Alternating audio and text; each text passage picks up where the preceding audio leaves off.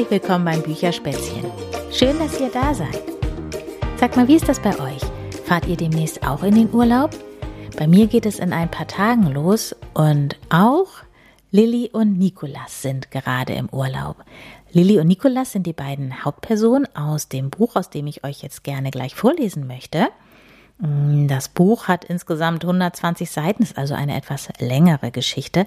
Ich werde euch zwei Kapitel vorlesen und Lilly und Nikolas sind an der Ostsee in dem kleinen Örtchen Scharbeutz in der Lübecker Bucht und erleben da ganz, ganz viel mit ihren Eltern gemeinsam. Und an einem Tag machen sie einen Ausflug in die Stadt Lübeck und das möchte ich euch jetzt vorlesen. Also macht es euch gemütlich auf dem Sofa oder keine Ahnung, wo ihr jetzt gerade seid, vielleicht auch draußen im Garten. Und dann geht es jetzt los. Ich brauche noch die richtige Seite. Wartet mal.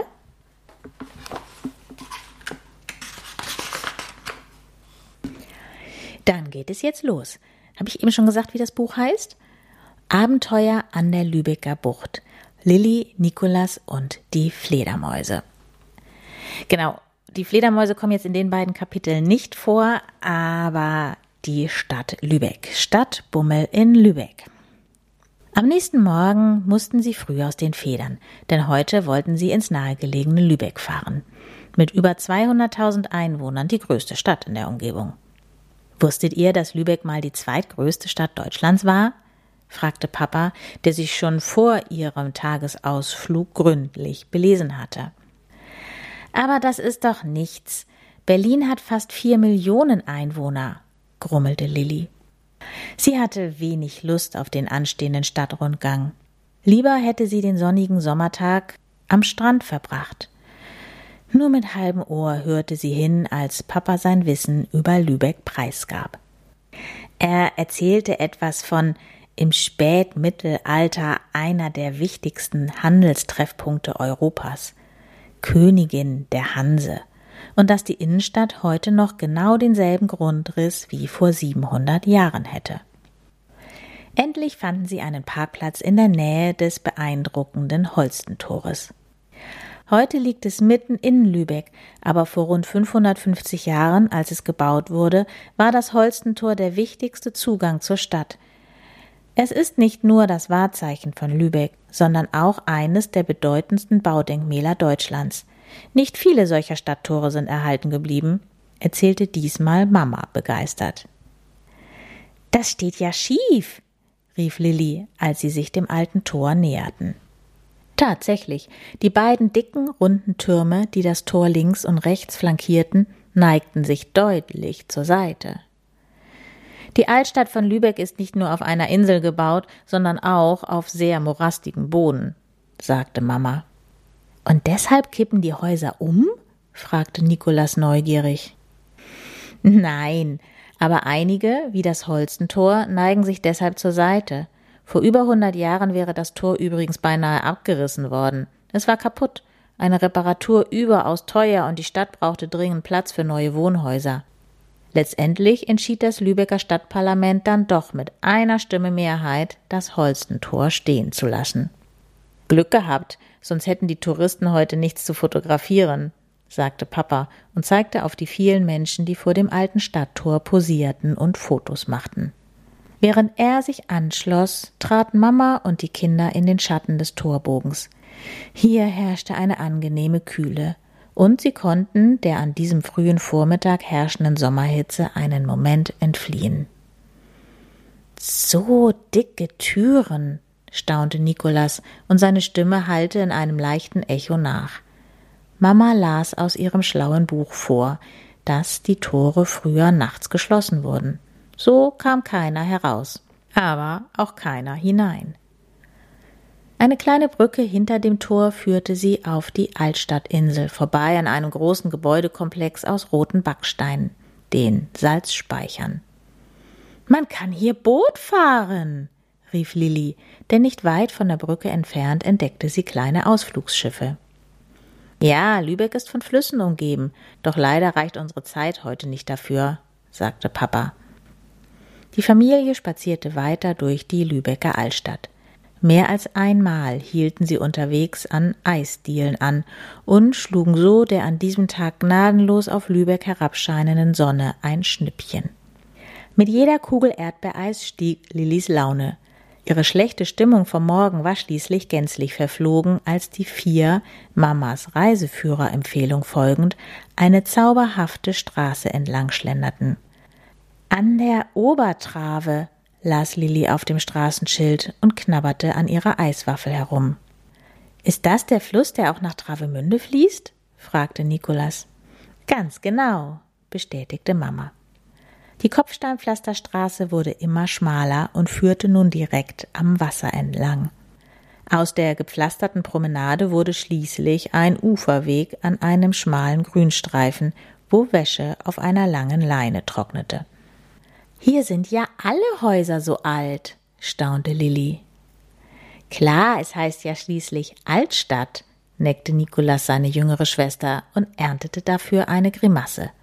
Aber hier war es viel zu schön, um zu streiten. Vor mit Blumenkästen geschmückten Altbauten saßen Anwohner auf Holzbänken. Andere Lübecker sonnten sich auf dem kleinen Grünstreifen oder ließen die Beine im Fluss baumeln.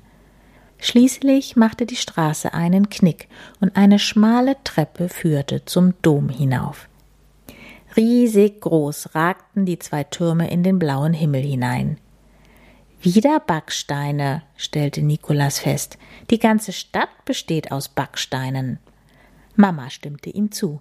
Ja, fast. Damit haben die reichen Kaufleute damals gezeigt, dass sie sich ein Steinhaus leisten konnten.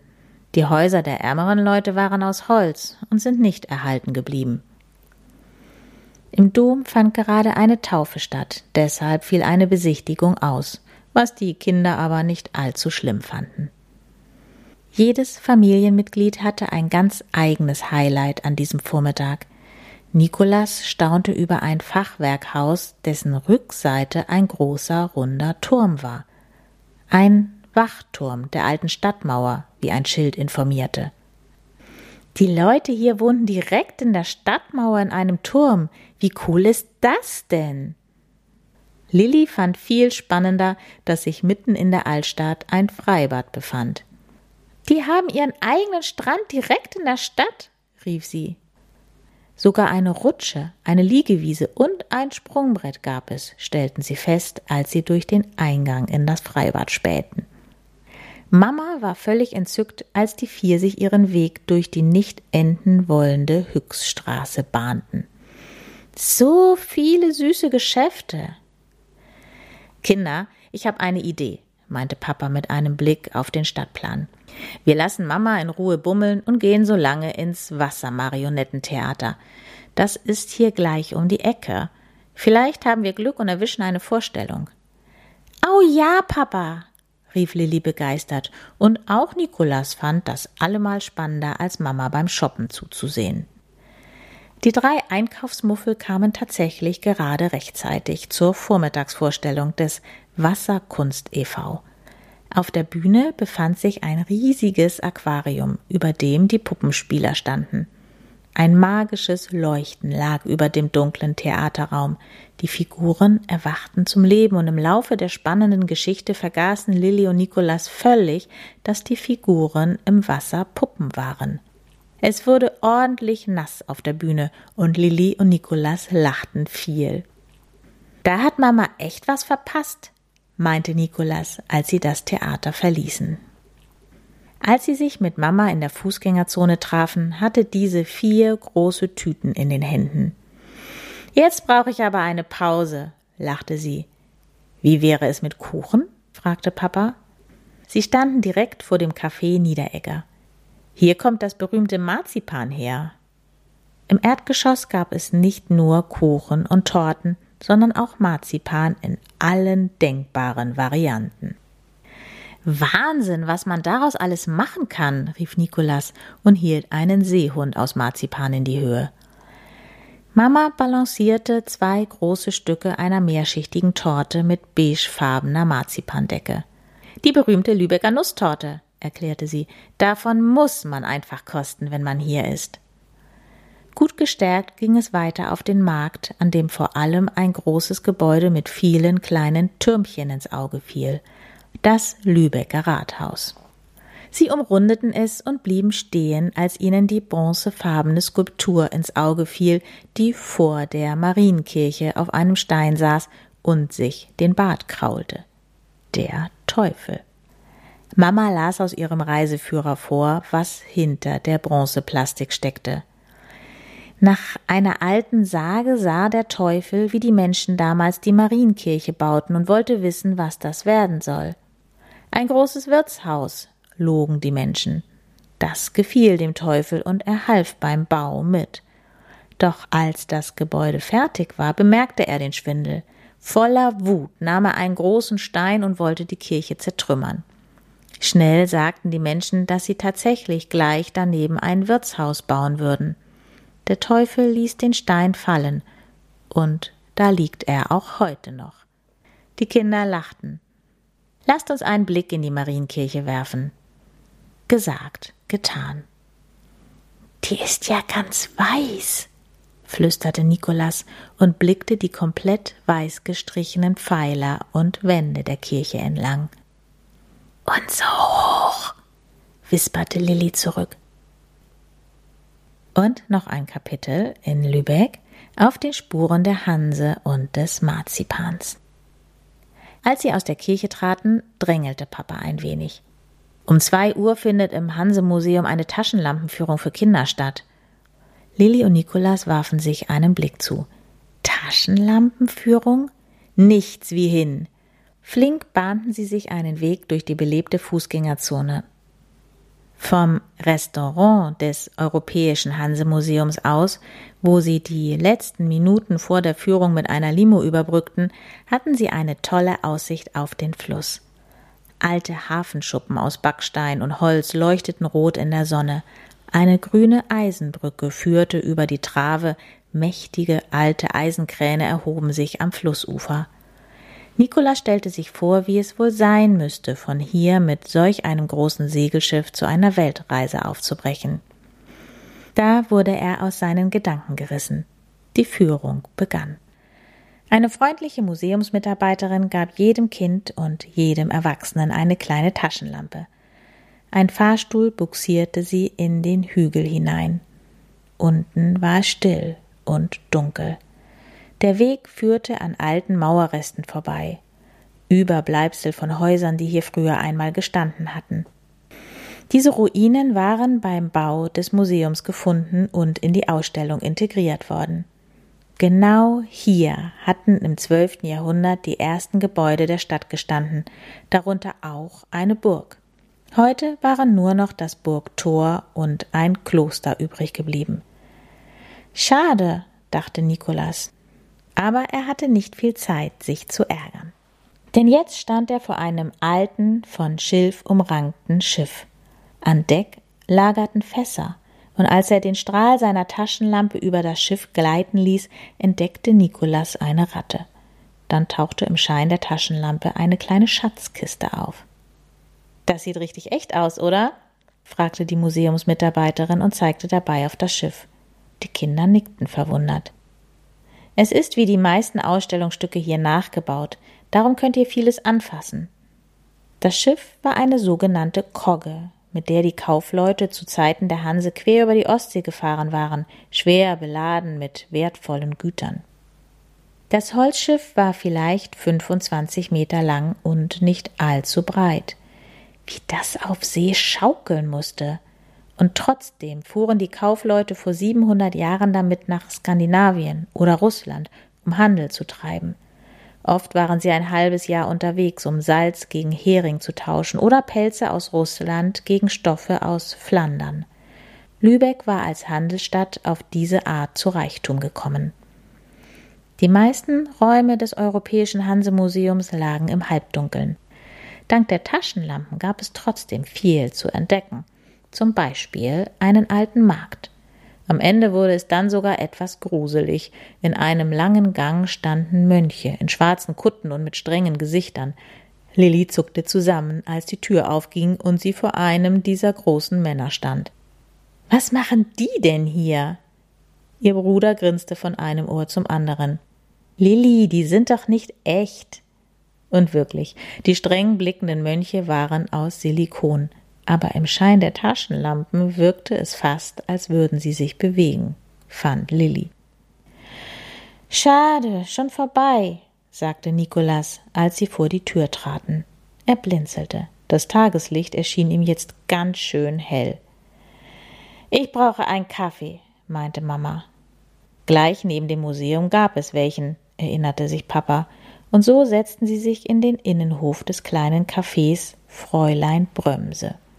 Nikolas und Lilli kletterten auf das Klettergerüst des benachbarten Spielplatzes und stellten sich vor, wie es wohl gewesen war, damals in einer Kogge auf der Ostsee.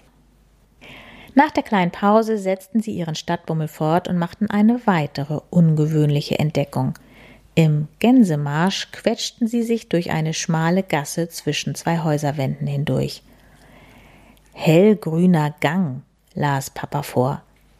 Am Ende standen sie in einem kleinen Hof, in dem überall Blumen blühten. Die Bewohner hatten Bänke vor ihren bunt bemalten Holztüren aufgestellt. Wie schön, rief Lilli.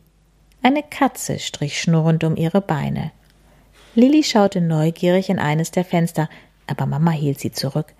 Du kannst doch den Leuten nicht ins Esszimmer schauen.